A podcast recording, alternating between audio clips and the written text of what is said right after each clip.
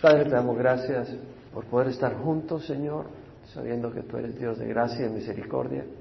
Te rogamos, Padre, que bendigas esta noche, bendice este servicio, este tiempo. Padre Santo, que tú crezcas y nosotros disminuyamos, Señor. Que seas tú quien pueda brillar, que seas tú quien pueda iluminar, que seas tú quien consuele, que seas tú quien guíe, quien dirija, quien se manifieste, Padre Santo, y poder ser ministrado, Señor. Damos gracias, Señor, que mostraste misericordia a nosotros sin merecerlo, sin que hubiera nada en nosotros que lo mereciera. Tuviste misericordia y nos has sacado de las puertas del infierno, Señor. Que tú te manifiestes en nuestros corazones, que tengamos un temor santo a tu palabra, que la escuchemos como lo que es palabra tuya, Señor, y la recibamos en el corazón. En nombre de Jesús, amén. Salmo 131, cántico de ascenso gradual de David. Señor, mi corazón no es soberbio ni mis ojos altivos, no ando tras las grandezas, ni en cosas demasiado difíciles para mí, sino que he calmado y acallado mi alma, como niño destetado en el regazo de su madre, como niño destetado reposa en mí mi alma. Espera, oh Israel, en Jehová, desde ahora y para siempre.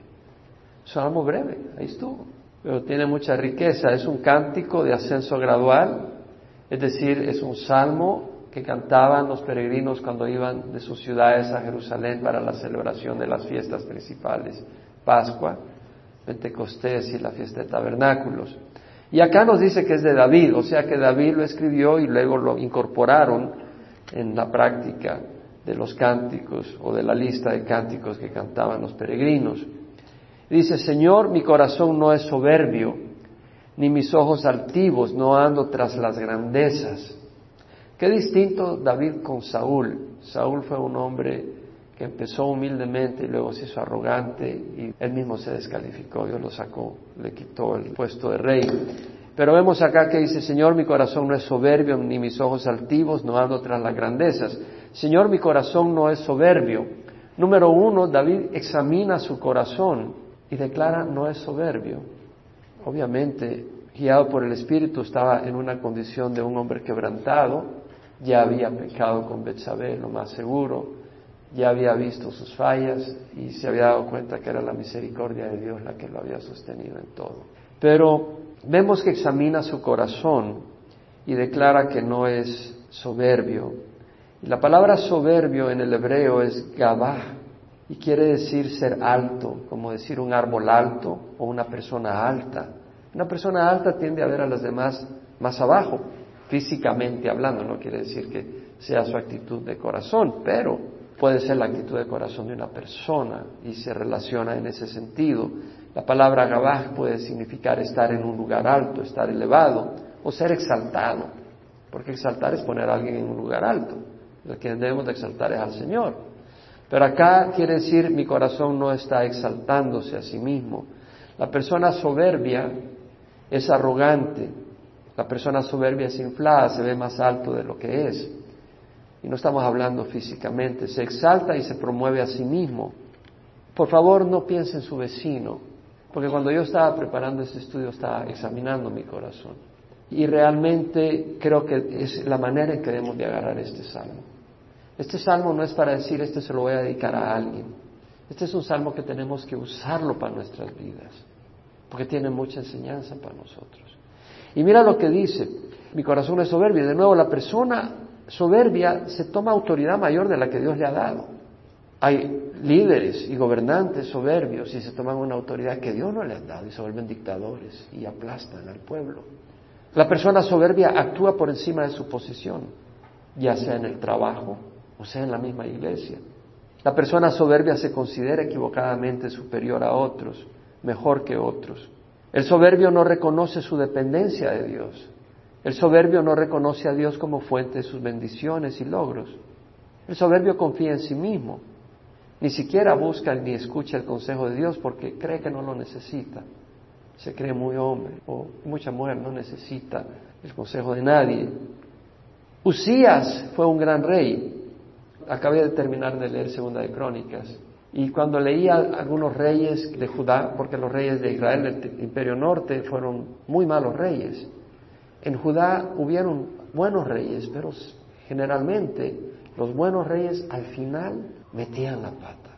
Yo decía, no puede ser, estás caminando bien, te va bien y al final la riegas, ¿cómo es posible? Pero realmente es una advertencia para nosotros. Y Usías fue un hombre y rey, un gran rey, obró fielmente a Dios. Y el Señor lo fortaleció y lo prosperó enormemente, pero al final en su prosperidad se volvió soberbio. Y fue su desastre. Vamos a ir a Segunda Crónicas, vamos a leerlo porque tiene tanta enseñanza que el Espíritu nos ayude a recibir lo que Dios tiene.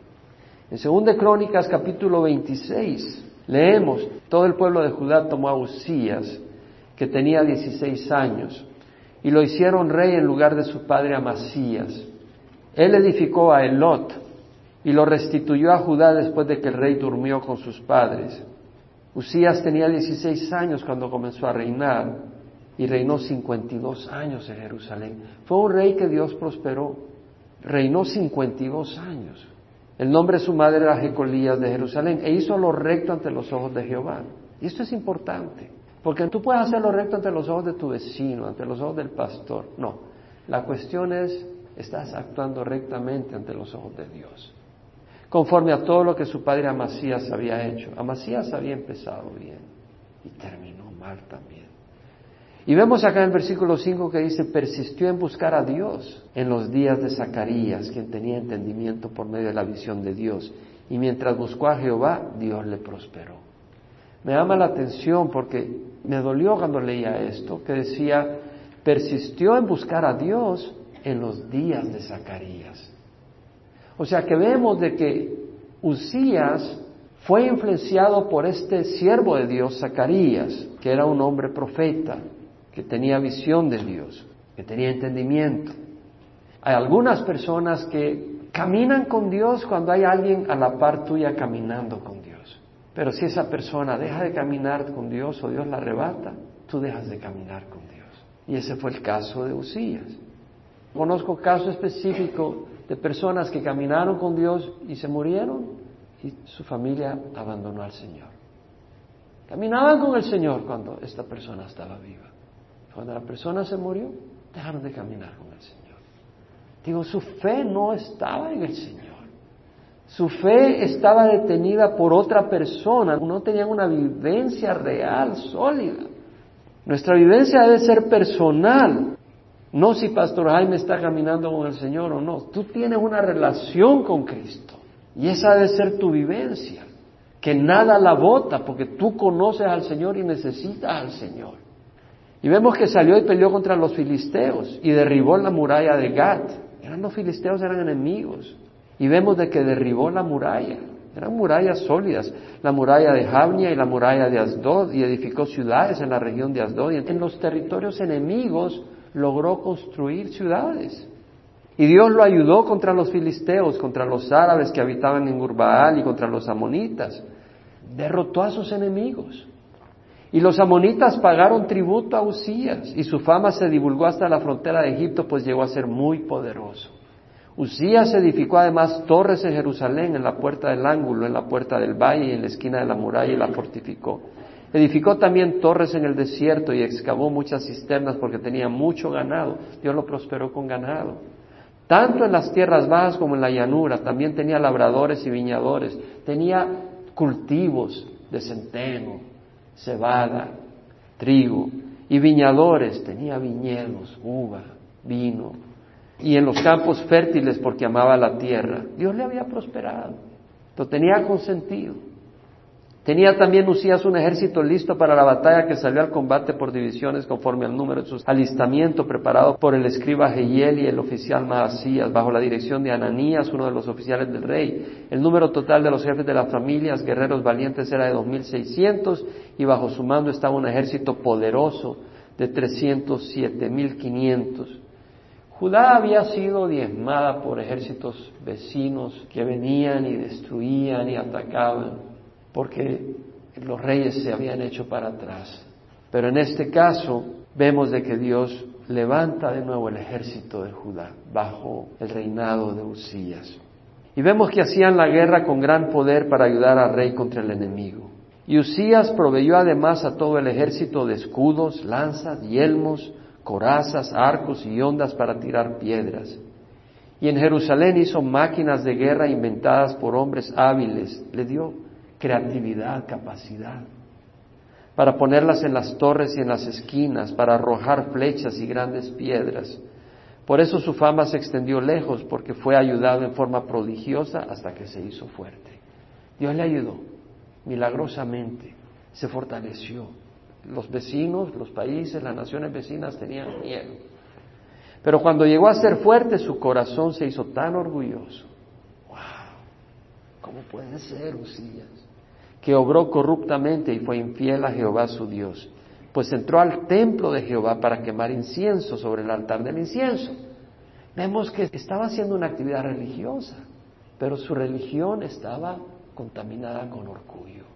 Tenemos que tener cuidado que nosotros no con arrogancia, que nuestra fe no esté contaminada con orgullo, que Dios nos ayude, que sea una fe sencilla y no arrogante. Y vemos de que, ¿cuál fue el problema para quemar incienso? El único que puede entrar a quemar incienso al templo, ¿quién es? Los sacerdotes. Él era rey, no sacerdote. El rey era descendiente de qué tribu? De Judá. El rey era descendiente de las tribus de Judá. Los reyes de Judá, de Israel, pero descendiente de la tribu del sur. Ahora bien, los sacerdotes eran descendientes de qué tribu? De Leví. Entonces el sacerdote tenía que ser descendiente de Leví, no solo de Leví, sino del linaje de Aarón dentro de la tribu de Leví. Pero los reyes no eran descendientes de Leví, eran descendientes de la tribu de Judá. Entonces no tenían derecho a quemar incienso. No podían entrar. No se podían tomar ese privilegio. No se lo dio Dios. ¿Sabe quién era el único que podía tener ese privilegio? ¿Quién? Solo hay un rey que puede tener el privilegio de ser sacerdote. Jesucristo. Él es rey y sacerdote. Sumo sacerdote. De la orden de Melquisedec. No de la orden de Leví. En el libro del Hebreo lo leemos. Entonces vemos acá que Usías estaba tomando el puesto que solo le corresponde a Jesús. Y cuando nosotros nos vanagloriamos en lo que Dios ha hecho, estamos robando a Jesús la gloria que le corresponde a Él. Y vemos acá que Usías estaba tomándose el puesto que le corresponde a Jesús. Y luego vemos que el sacerdote Azarías entró tras él, y con él ochenta sacerdotes de Jehová, hombres valientes. Estos sacerdotes no tuvieron miedo, no se acobardaron, pero le hicieron frente al rey. Entraron corriendo y dijeron, no, no puede ser así. Tú no puedes entrar al templo. Tú no puedes entrar a quemar incienso. Y se opusieron al rey Usías. En ese tiempo el rey podía decir, estás muerto. No puedes oponerte a mí. No tuvieron miedo, tuvieron temor a Dios los sacerdotes. Tuvieron temor a Dios antes que a los hombres. Y le dijeron, no te corresponde a ti, Usías, quemar incienso a Jehová, sino a los sacerdotes, hijos de Aarón, que son consagrados para quemar incienso. Sal del santuario, porque has sido infiel y no reciba, irás honra de Jehová Dios. Sal del santuario, le dijeron al rey. Pero Usías, con un incenciario en su mano para quemar incienso, se llenó de ira. En vez de arrepentirse, se enojó. Y mientras estaba irado contra los sacerdotes, la lepra le brotó en la frente delante de los sacerdotes en la casa de Jehová junto al altar del incienso. Y el sumo sacerdote Azarías y todos los sacerdotes lo miraron y aquí tenía lepra en la frente. Y le hicieron salir de ahí a toda prisa. Y también él mismo se apresuró a salir porque Jehová lo había herido. Jehová lo había herido. Él se tomó un puesto que no le correspondía y Dios lo bajó. Y el rey Usías quedó leproso hasta el día de su muerte y habitó en una casa separada ya que era leproso porque fue excluido de la casa de Jehová. Y su hijo Otam estaba al frente de la casa del rey gobernando al pueblo de la tierra. Vemos pues la experiencia de Usías. Empezó bien, pero en prosperidad olvidó su lugar ante Dios y ante los hombres. Y obró arrogantemente. A veces los líderes religiosos son aclamados y reconocidos como el mismo Jesús. Y cuando yo veo eso me encrispo. A veces ciertos líderes entran y todo el mundo hasta se desmaya por ellos, como que están viendo a Jesús y le aplauden se le tiran y le besan la mano y los pies y todo. Es un peligro tomarse el puesto que le corresponde a Jesús. Y uno diría, bueno, fue un solo incidente. Este hombre se portó bien por tantos años, Dios lo hizo poderoso. Y por un incidente, Dios le tiró lepra. Es que no es un incidente. El incidente reveló lo que había hecho su corazón. El corazón no se enorgullece de un momento para otro. Poco a poco, gradualmente se va inflando. Y llegó el momento donde el Señor permitió este incidente para revelar su corazón y trajo juicio que su corazón merecía. Y lo que a mí me enseña esto es que debemos de cuidar nuestro corazón. Proverbios 4:23 dice, con toda diligencia guarda tu corazón. ¡Wow! Eso se aplica a ti y a mí, a cada uno de nosotros. Con toda diligencia guarda tu corazón, porque de él brotan los manantiales de la vida. Proverbios 16:5 dice, abominación a Jehová es todo el que es altivo de corazón. Abominación. No dice desagradable, abominación. Ciertamente no quedará sin castigo. Proverbios 18:12 dice, antes de la destrucción el corazón del hombre es altivo, pero la gloria precede la humildad. Proverbios 21:4, ojos altivos y corazón arrogante, lámpara de los impíos, eso es pecado. Proverbios 28:26, el que confía en su propio corazón es un necio. No podemos confiar en nuestro propio corazón. El que confía en su propio corazón es un necio pero el que anda con sabiduría será librado. Y luego Proverbios 29 dice, ¿quién puede decir yo he limpiado mi corazón? Limpio estoy de mi pecado. El mismo proverbio nos dice, ten cuidado de decir mi corazón está bien. Ten cuidado. David examinaba su corazón.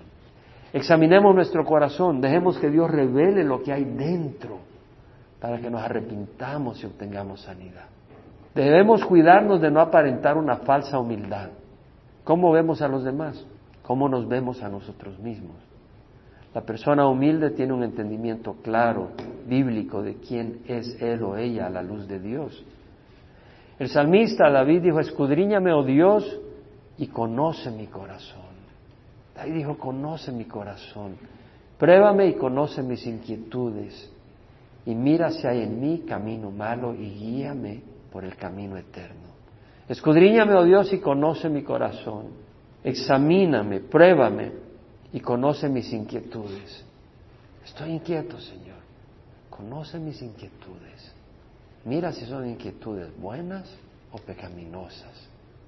Y mira si hay en mí camino malo y guíame por el camino eterno. Yo esto lo he orado varias veces. No suficiente. Escudriñame, oh Dios, y conoce mi corazón. Pruébame y conoce mis inquietudes. Dios es fiel, Él responde esta oración. Escudriñame, oh Dios, y conoce mi corazón. Pruébame y conoce mis inquietudes. Y mira si hay en mí camino malo. El único que va a orar eso es el que quiere hacer la voluntad de Dios. Es el único que va a orar eso. No el que se quiere salir con las suyas, con su corazón malvado. Escudriñame, oh Dios, y conoce mi corazón. Pruébame y conoce mis inquietudes y mira si hay en mi camino malo y guíame por la senda eterna. Salmo 131.1 dice, Señor, mi corazón no es soberbio ni mis ojos altivos. El de ojos altivos no se junta con el pueblo. Demasiado sangre azul para juntarse con la chusma. La persona que no es orgullosa no mira menos a su prójimo, no los considera inferior. La persona altiva pone la mirada y la codicia en cosas elevadas, grandes mansiones, oh, no, esta casa de cinco cuartos, eso no, yo quiero una casa de veinte cuartos, una mansión de veinte cuartos. Yo para mí, esa posible no para mí no. Tiene que tener grifos de oro y cañería de plata, digna de un rey o de una reina, o ropa de marca. No, si no es ropa de marca, no lo uso. No se rebaja con cosas comunes, son insultos para él o para ella. Pero dijo, Señor, mi corazón no es soberbio ni mis ojos altivos. No ando tras la grandeza ni en cosas difíciles para mí. La English Standard Version dice, I do not occupy myself with things too great and too marvelous for me. Yo no me ocupo en cosas demasiado grandiosas o maravillosas para mí. Porque David hizo grandes hazañas, hizo cosas maravillosas. Pero lo que está diciendo es para mí. Eso no lo hizo David. lo hizo para Israel. David peleó contra Goliat no por él, sino por amor a Dios, por amor al pueblo de Dios.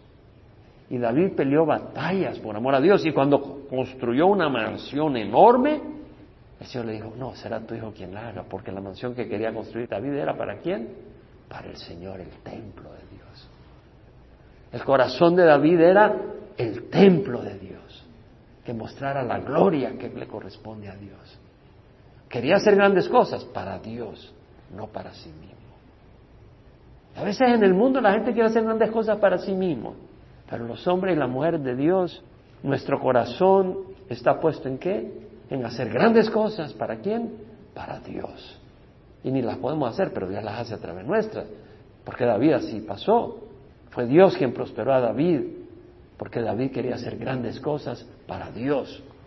Y luego dice el versículo 2, no, no ando tras las grandezas ni en cosas demasiado difíciles para mí, sino que he calmado y acallado mi alma, como niño destetado en el regazo de su madre, como niño destetado reposa en mí mi alma. He calmado y acallado mi alma. Y tenemos una naturaleza inquieta, ¿no? Impaciente, insegura, ansiosa, insatisfecha. No, ya empezó a llover, ya llovió demasiado, poco sol siempre buscando más. Nada es suficiente por suficiente tiempo. Logramos algo y pronto buscamos algo mejor. Obtenemos cierta protección y queremos ya protección mayor. Tenemos cierto ingreso y ya queremos más. Estamos ansiosos por tener más seguridad y protección, etcétera. Número uno, no podemos tener acallada el alma ni tener calma mientras no tengamos paz con Dios. La persona que no tiene paz con Dios no puede probar realmente lo que es tener el alma callada. Puede estar adormecido, hipnotizado, adundado con golpes de droga o lo que sea. Pero eso no es paz, eso es estar su rumbo. Isaías habló de quién compró esa paz y dijo, Él llevó de Jesús nuestras enfermedades y cargó con nuestros dolores. Con todo nosotros le tuvimos por azotado, por herido de Dios y afligido, mas Él fue herido por nuestras transgresiones, molido por nuestras iniquidades. El castigo por nuestra paz cayó sobre Él y por sus heridas hemos sido sanados. Es decir, podemos tener paz con Dios por lo que pagó Jesucristo en la cruz. Y ahí podemos agarrar esa paz. Si la estás buscando en tu justicia, no vas a tener paz. Como Martín Lutero. Estaba sufriendo, sufriendo, porque nada le daba paz con Dios. Sabía que por más que hacía, no sentía paz con Dios. Hasta que logró darse cuenta que lo que hizo Jesús en la cruz era suficiente. Y ahí tuvo paz. Y por más años que lleves con el Señor, no puedes decir, ahora yo tengo paz con Dios porque ya estoy pastoreando o estoy sirviendo. No, la paz con Dios solo puede venir por la sangre de Cristo. Te aseguro que cada día hay suficiente munición que puede usar Satanás para demostrar que no somos dignos. Cada día tiene suficiente munición. Por eso Jesús está a la derecha del Padre intercediendo por nosotros. Esa es la cuestión. Entonces, vemos acá, Romanos 5.1, Pablo dijo, habiendo sido justificados por la fe, tenemos paz para con Dios por medio de nuestro Señor Jesucristo, por medio de quien tenemos entrada por la fe a esta gracia en la cual estamos firmes. Esa paz es por lo que hizo Jesucristo en la cruz. La paz con Dios. Y luego necesitamos tener la paz de Dios. Y no podemos tener la paz de Dios si no tenemos el Espíritu Santo. Porque el fruto del Espíritu es amor, gozo, paz. La paz de Dios es fruto del Espíritu. No una tranquilidad externa, sino la paz de Dios. Es fruto del Espíritu. No tienes el Espíritu Santo, no has nacido de nuevo, no puedes experimentar esa paz. Vas a estar siempre en tormenta. Siempre tu corazón va a estar en tormenta. No podemos caminar en desobediencia y tener paz de Dios. David dijo, he calmado y acallado mi alma. Cuando David había pecado con Betsabé, pasó un tiempo miserable, lo leemos en el Salmo 51. Lo leemos en los Salmos, cómo él sufría hasta que confesó su pecado y se puso en paz con Dios. Isaías 32, 17 es un versículo que lo he memorizado y lo uso para ponerme en el puesto que debo de mantenerme. La obra de la justicia es paz y el servicio de la justicia, tranquilidad y confianza para siempre. La obra de la justicia, de la rectitud es paz. Cuando caminas en rectitud, tienes paz. Cuando no caminas en rectitud, no tienes paz. No puedes tener paz y estar caminando en inmoralidad o en alguna área mal. La obra de la justicia es paz y el servicio de la justicia tranquilidad y confianza para siempre. Si tú estás obedeciendo a Dios, tienes confianza.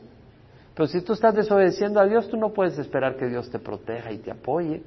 Pero Dios no es tonto, Dios no es un payaso. Isaías declaró el secreto de gozar paz perfecta y quietud de corazón, un corazón sin doblez ni indecisión. Lo dice en Isaías 26, 3, 4. El de firme propósito guardarás en perfecta paz, porque en ti confía. Al de firme propósito. Cuando tú decides, voy a obedecer al Señor, no dice que tengas fuerza para hacerlo, pero que tú decides, voy a obedecer al Señor. Número uno, tendrás paz. Al de firme propósito guardarás en perfecta paz, porque en ti confía. Luego dice, confía en Jehová para siempre porque en Jehová el Señor tenemos una roca eterna. Y son versículos. Yo recuerdo veces en que el Señor esto me ha hablado y me ha reafirmado el corazón. En uno de los viajes misioneros recuerdo que memoricé este versículo antes de salir y el Señor me ministró en ese versículo. Y cuando llegué a ese país, a la casa donde me quedé, ahí estaba ese versículo prendido en la pared. No es casualidad. Dios habla, Dios habla. Al de firme propósito guardarás en perfecta paz porque en ti confía. Pablo pudo acallar su alma. Pablo fue un hombre que pasó tormentas literales, naufragó externamente, pero no internamente. Hay gente que no naufraga externamente, pero naufraga internamente. Pablo pudo acallar su alma porque su única ambición fue complacer y exaltar a Dios. Hay un versículo que he estado meditando en él estos días y me ha ministrado. ¿Por qué? Porque de repente me doy cuenta que hay tantas cosas que te pueden quitar la paz. Hay tantas cosas. Y el enemigo me estaba quitando la paz. ¿Y sabes qué versículo me dio el Señor? Filipenses 1:20. Dice, conforme a mi anhelo y en esperanza, en nada seré avergonzado, sino que con toda confianza, aún ahora como siempre, Cristo será exaltado en mi cuerpo, ya sea para vida o por muerte. ¿Cómo me dio paz este versículo? ¿En qué manera? Fíjate lo que dice, conforme a mi anhelo y esperanza, en nada será avergonzado, sino que con toda confianza, aun ahora como siempre, Cristo será exaltado en mi vida, en mi cuerpo, ya sea por vida o por muerte. ¿Sabes dónde me mostró el Señor mucho? El Señor me dijo, olvídate de todo ¿Cuál es tu meta? Si tu meta es exaltarme a mí, vas a tener paz. Porque eso no es problema. Exaltar al Señor no es problema. ¿Qué se necesita? Un corazón rendido a los pies de Jesús y satisfecho con Jesús y decir, tú eres suficiente. Y ahí vamos a tener toda la paz del mundo. Podíamos ver que ese era el corazón de Pablo. Dice, mi anhelo y mi esperanza es que Cristo sea exaltado, ya sea en mi vida o si me petateo, al morirme, en mi morir que Cristo sea exaltado. Conforme a mi anhelo y esperanza que Cristo sea. Es decir, todas estas noches yo he estado meditando este versículo. Y lo más interesante es que lo que me hace a mí el Señor es que no me lo pueda memorizar. Y me lo memorizo y se me olvida y me lo vuelvo a memorizar. Y ahí estoy en la noche. ¿Cómo es que estoy ahí? Entonces me paso semanas con un versículo a veces en la noche. Pero mientras estoy, me está ministrando el corazón.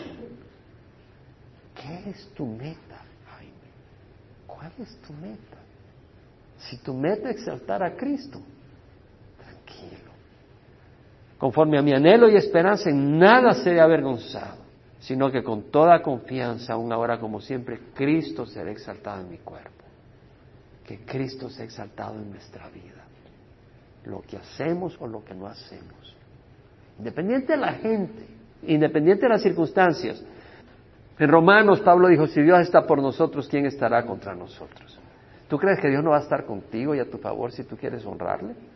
Pablo no se preocupó por honrar a los hombres en sí, se preocupó por honrar a Dios. Por supuesto, mostró respeto a los hombres, pero a quien buscaba complacer era Dios. Y lo leemos en Gálatas 1.10, estudiamos que Pablo dice, busca ahora el favor de los hombres o el de Dios.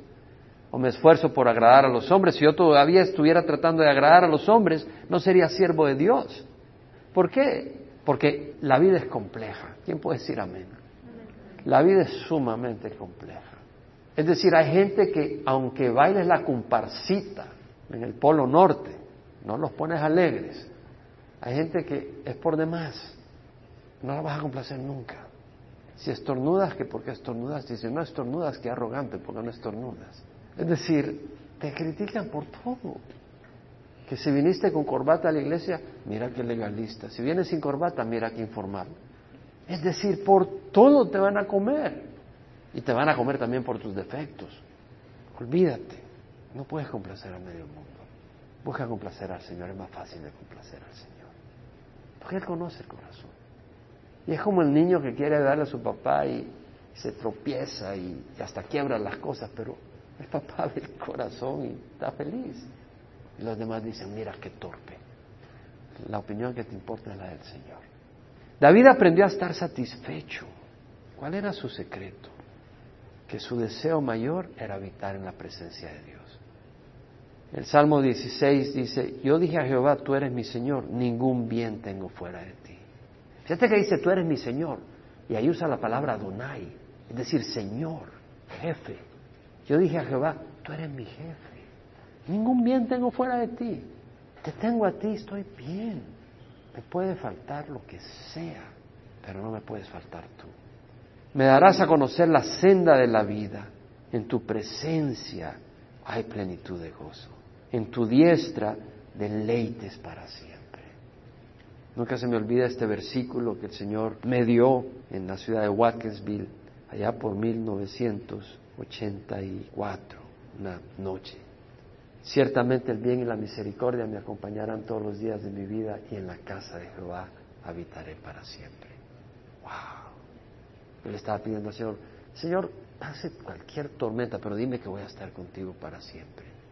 Y abro mi Biblia y mi mano estaba en ese versículo. Y el día siguiente, cuando compartía con alguien esa experiencia, estaba abriendo una carta y esa carta tenía en el encabezado ese versículo. El Señor, eso es todo lo que quiero. ¿De qué sirve que el Señor te prospere aquí si termina yendo al infierno? ¿Cuánta gente empezó bien y terminó mal? Hay evangelistas que han traído muchos a los pies de Jesús y luego terminaron de ateos. En serio. Tenemos que examinar y cuidar nuestro corazón. Pablo aprendió a estar satisfecho. ¿Cuál era su secreto? Era habitar en la presencia de Cristo. La ambición de Pablo era Cristo. Y lindo, estos es otro versículo que estaba meditando. Pablo dice en Filipenses 1, 21 al 25, que son otras escrituras que me he memorizado. Pablo dice, para mí el vivir es Cristo. Es decir, si tú haces que Cristo sea la razón de tu vida, vas a tener paz. Y el morir es ganancia, es decir, si me muero, ¿qué? Yo estaba hablando hoy, estaba compartiendo un poco del mensaje con alguien. Se había pasado una crisis médica y le he compartido en algunas ocasiones. Y me decía, a mí no me gustan los funerales. Y a mí sí me gustan. No, ¿cómo te gustan? Me dice, sí me gustan. Porque la gente está bien sensible a la palabra de Dios. Y son oportunidades para reflexionar. En cualquier lugar un hombre de Dios tiene que hablar la palabra de Dios y dejarse guiar por el Señor. Pablo dice, para mí el vivir es Cristo y el morir es ganancia, pero si el vivir en la carne significa para mí una labor fructífera, no sé cuál escoger. Es decir, Pablo dice, yo no tengo problemas y me muero. Voy a estar en la presencia de Dios. Pero dice, no, pero yo tengo que continuar, porque ustedes necesitan que yo les ayude. Entonces dice, tranquilo, de ambos lados me siento apremiado. Yo tengo deseo de partir y estar con Cristo. La ambición de Pablo era Cristo. Pablo ya había subido al tercer cielo. Y dice, esto es mucho mejor. Pero luego dice, continuar en la carne es más necesario por causa de vosotros. Y convencido de esto, sé que permaneceré y continuaré con todos vosotros para vuestro progreso y gozo en la fe. Luego en Filipenses 3, versículos 7 al 9, Pablo dice, todo lo que para mí era ganancia, lo he estimado como pérdida por amor de Cristo. Popularidad, no hay problema, pérdida. Fama, fuera. Amistades le dieron la espalda, fuera. Tranquilidad externa, la perdió. Prosperidad económica, la perdió. Todo lo que para mí era ganancia, lo he estimado como pérdida. Ahora no digas pobrecito Pablo, porque lo que estás diciendo es que todo eso vale más que Cristo. No, Pablo conoció a Cristo. Pablo perdió la cabeza por Cristo, literalmente, ¿cierto? Le quitaron la cabeza. Y yo estimo como pérdida todas las cosas en vista del incomparable valor de conocer a Cristo Jesús mi Señor, porque lo he perdido todo y lo considero como basura a fin de ganar a Cristo. Entonces yo creo que si nosotros consideramos todo como basura a fin de ganar a Cristo, vamos a tener paz. Y ser hallado en Él, no teniendo mi propia justicia derivada de la ley. Pablo dice, y de hecho, si yo busco justicia en lo que yo hago, no voy a tener paz. Mi justicia no viene de la ley, sino la que es por la fe en Cristo, la justicia que procede de Dios sobre la base de la fe. En Filipenses 4, Pablo dice, he aprendido a contentarme, a callar mi alma, cualquiera que sea mi situación. Sé vivir en prosperidad y sé vivir en pobreza. En todo y por todo he aprendido el secreto tanto de tener abundancia como de tener necesidad. Todo lo puedo en Cristo que me fortalece. Pablo sabía que tenía a Cristo, que era lo más importante, todo lo demás no importaba y que Cristo le fortalecía.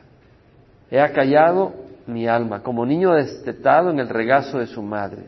Bueno, un bebé recién nacido o de un seis meses en el pecho de su madre, se ha satisfecho, tranquilo, dormido en sus brazos de la mamá, bien calmadito, sonriente tranquilo. David dice, así me siento yo, así me siento, como un niño destetado en los brazos de su madre. He calmado y acallado mi alma, como el niño destetado en el regazo de su madre, como niño destetado reposa en mí mi alma. Sus emociones balanceadas, libre de temores y ambiciones y satisfecho. Y luego dice, espera, oh Israel, en Jehová desde ahora y para siempre. O sea, David supo esperar en Dios. Saúl lo persiguió como a una rata y andaba de arriba abajo y aguantó. Llegó el día en que Dios lo puso de rey que lo había prometido. La vio muy negra muchas veces, pero Dios fue fiel. Clamó y lloró, huyó y corrió, gritó y saltó, pero Dios fue fiel y lo sostuvo. Y ahora exhorta a Israel hacer lo mismo, a confiar en el Señor desde ahora y para siempre. Yo creo que es importante este salmo. Aquí tenemos nuestro corazón en el Señor. Hagamos al Señor la razón de nuestra vida. Digámosle, Señor, tú eres mi ambición. Que tú seas exaltado en mi cuerpo, ya sea para vida o para muerte. Que tú seas exaltado. Mi ambición, estar en tu presencia. Mi mayor deleite, caminar contigo. Hagamos eso y vas a ver que vas a descansar, vas a hallar descanso, vas a quietar tu alma, como Pablo, como David. Padre, te damos gracias por tu palabra y te rogamos, Señor, esta palabra que hemos oído realmente quede grabada en nuestro corazón y realmente la obedezcamos, Señor. Nos hará mucho bien, nos dará mucha paz y nos permitirá, Señor, cosechar mucho fruto. Bendice a tu pueblo esta noche, Señor.